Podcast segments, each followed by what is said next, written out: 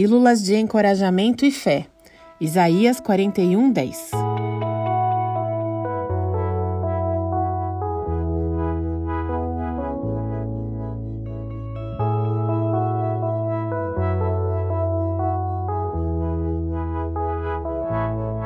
Por isso não tema, pois estou com você. Não tenha medo, pois sou o seu Deus. Eu o fortalecerei e o ajudarei. Eu o segurarei com a minha mão direita vitoriosa. Isaías 41, 10.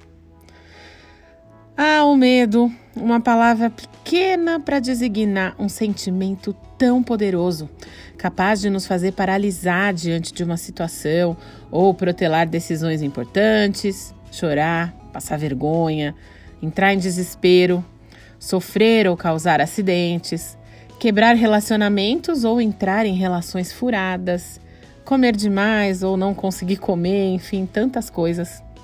A nossa humanidade nos confronta com medos diversos.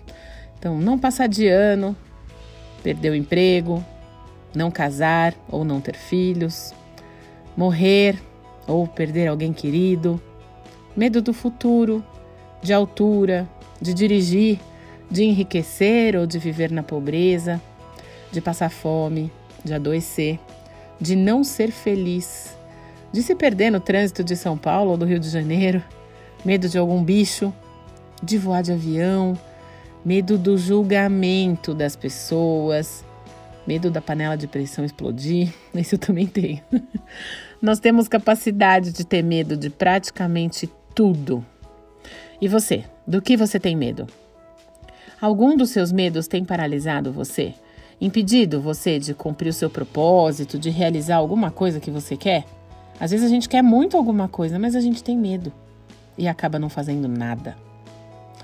O capítulo 41 de Isaías está inserido no contexto do encerramento do cativeiro do povo de Israel na Babilônia.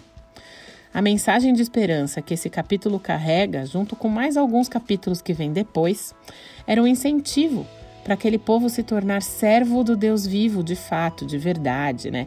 Do Deus que nos ama e que deseja nos fortalecer, mesmo quando as circunstâncias nos dizem o contrário. Deus nos fortalece quando não temos mais energia para lutar e vencer.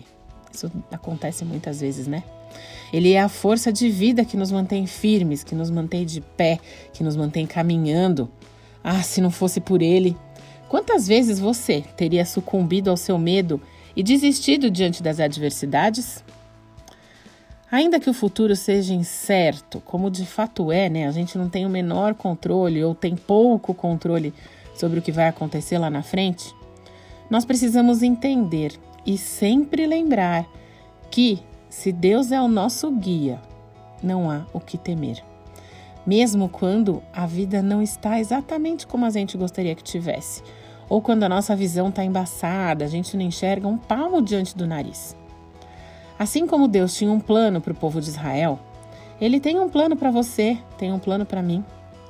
A confiança nesse fato e também no amor que Ele tem por cada um de nós devem ser suficientes para que a gente viva sem temor.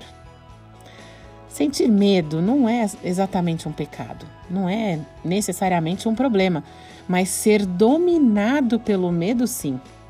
Porque isso demonstra falta de fé e de confiança no Senhor, de confiança nesse plano que Ele tem para você, para mim. E se isso acontecer com você, de você ser dominado pelo medo em alguma situação, clame a Deus.